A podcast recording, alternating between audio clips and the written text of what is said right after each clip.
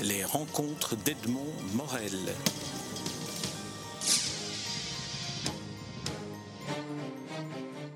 André Julliard, euh, je suis très heureux de vous retrouver à l'occasion de la publication du, dernier en date des albums euh, Blake et Mortimer que vous co-signez avec Yves Sante au scénario, vous-même euh, au, dessin. Le bâton de Plutarque est, le titre. Alors ma première question est, est-ce que vous redécouvrez encore, lorsque vous lisez les originaux d'Edgar P. Jacobs, des éléments qui vous auraient échappé ou des éléments qui vous surprennent dans la manière de travailler d'Edgar P. Jacobs? Non, non, parce que j'ai tellement, euh, tellement regardé euh, son travail. Euh, mais c'est vrai que quand on a la chance, parce que malheureusement c'est pas souvent de, voir une planche originale, c'est sûr qu'on est impressionné par le caractère un peu monumental de, ces, de ces dessins, notamment des gros plans. Euh, je regrette moi-même de ne pas, bien sûr, de ne pas avoir une planche emblématique de la série, mais euh, au moins un, album de grande, taille euh, reproduisant ces, dessins en noir et blanc. Ils, sont vraiment très beaux. Et je ne dis pas ça pour déprécier d'ailleurs ces, mises en couleur, parce que Jacob c'était un très très bon coloriste. D'ailleurs, je crois qu'il a il a travaillé avec Hergé sur la colorisation des, des premiers albums de Tintin. C'était vraiment un très très bon coloriste. Donc, euh, mais euh, en tant qu'auteur, je suis plus impressionné par euh, un original, c'est sûr. Mm-hmm.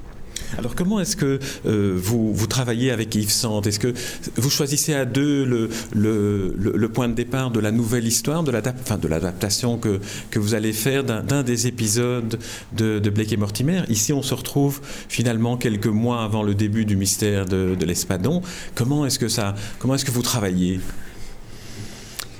Bah, écoutez, c'est assez variable. Il se trouve que là, euh, l'idée de cet album, le, bâton de Plutarque, euh, nous est venue quand on a visité euh, le musée de, War Cabinet Museum de, de Londres, donc qui était le bunker où Churchill et, son staff se réfugiaient quand Londres était sous, sous les bombes allemandes.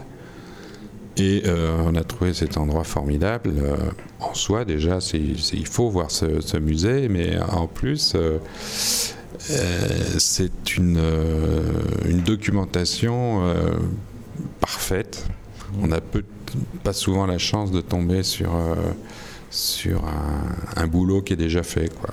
Dans le décor 3D de vos futurs dessins. Exactement, euh, avec des bureaux, des téléphones, des, euh, gens euh, en, uniforme d'époque, bien entendu, les petites chambres, la chambre du, Premier ministre. Enfin, tout ça est un petit monde absolument. Et alors, comme c'est en sous-sol, il, y a, aussi une lumière un peu spéciale, entièrement électrique. Donc, il y a de l'atmosphère. Et on s'est dit, en sortant de ce musée, il faut absolument, faut absolument qu'on mette nos personnages dans, dans ce décor et et puis, et puis voilà. Et puis euh, après, euh, euh, Yves est, parti de cette, simple, première pièce du, puzzle et il en a fait une bande dessinée, enfin un scénario que j'ai reçu un jour et que j'ai trouvé formidable. Formidable pour un, un amoureux de Black et Mortimer, qui connaît son œuvre, qui a lu Le secret de l'Espadon, qui, euh, voilà, où euh, il répond à quelques questions qui se posent dans ce, double album, ces premiers, cette première histoire de Jacobs, euh, et, qui, je pense, devrait intéresser ceux qui aiment la, série. Et j'espère que simple, les simples aventures, par ailleurs, intéresserait un, un autre public. Dans le scénario, on, voit que Yves Sante est entré avec vous dans, les brèches laissées, laissées vides, euh, dans le, mystère de l'espadon, toute une série de questions finalement auxquelles on trouve des hypothèses de, réponse. Est-ce que ça fait partie aussi du point de vue du dessin, euh, du point de vue du graphisme, du point de vue de votre travail à vous? Est-ce que ça fait partie aussi de la jubilation de faire ce genre d'album? Parce qu'on sent que, que ça vous amuse aussi. Euh, ah bah oui, oui, c'est oui, c'est véritablement de la, jubilation. Là. Il, y a, il y a par exemple ici, euh, évidemment, on ne peut pas le voir. On est au musée Autric ici, on est dans la maison Autric où se trouve une exposition des planches euh, originales. Voilà, il y a une planche du secret de l'espadon qui m'a été utile pour dessiner moi-même la base de Scofield que Jacob a créé en fait. Donc j'ai, euh, comment dire, euh, agrandi, euh, j'en ai montré d'autres aspects, mais au départ, il y a un dessin, un dessin de Jacobs. il y a un autre dessin où on voit, on voit le capitaine Blake arriver chez, chez Jacobs enfin dans le bureau de Jacobs, là où il travaille. Où et, C'est Mortimer, euh, Mortimer, pardon. Euh, oui, dans le bureau de Mortimer, toujours à Scowfell, cette base secrète euh, britannique.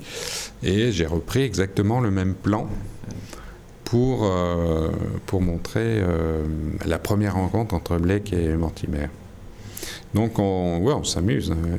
oui, on est, j'étais très content de relire Le secret de l'Espadon avant de me mettre à travailler le, sur le bâton de Plutarque. Mais par contre, je conseille au lecteur de lire d'abord le bâton de Plutarque. Oui, chronologiquement, effectivement, ça, ça permet de, de, réouvrir après le secret de l'espadon. J'ai toujours le mystère de l'espadon en pensant aux pyramides, mais c'est le secret de l'espadon. Donc en, commençant par le bâton de Plutarque, finalement, on a ce qui s'est passé quelques mois avant euh, le début du secret de l'espadon.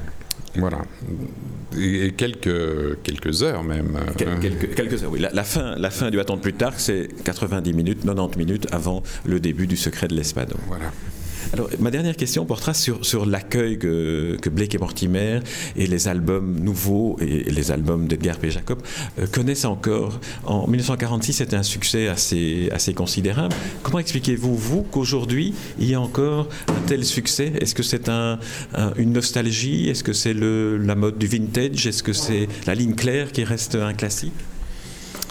Euh, oui, c'est un peu tout ça en fait. Euh, il y a certainement que, le public de Blake Mortimer euh, n'est plus franchement tout jeune.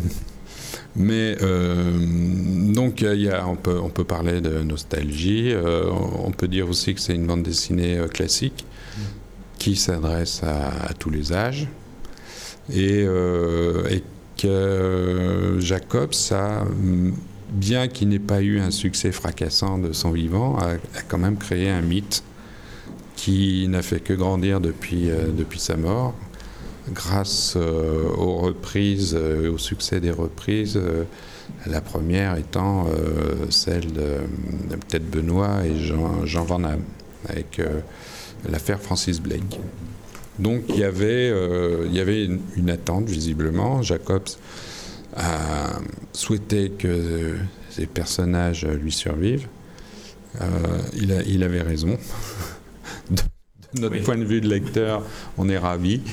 De notre point de vue d'auteur également. Est-ce que c'est un, regret qu'Hergé n'ait pas suivi cette, euh, cette voie-là que vous exprimez là Ou est-ce que, dans le fond, la, décision d'Hergé de ne pas laisser poursuivre euh, Tintin par d'autres vous semble aussi légitime? Ah ben, elle est parfaitement légitime, mais euh, je le regrette quand même. c'est ça que je voulais dire. Vous auriez bien aimé vous attaquer à Tintin Ah non. Non. Euh, oui, oui, mais je ne je, pense pas en être capable. Je crois que c'est hors de mon. C'est un dessin qui est un petit peu trop éloigné du, du mien par rapport à celui de Jacobs, qui était un peu plus réaliste. Mais euh, non, non, si c'était euh, un bon dessinateur qui reprenait Tintin, je serais ravi, à, condition qu'il lui remette ses pantalons de golf.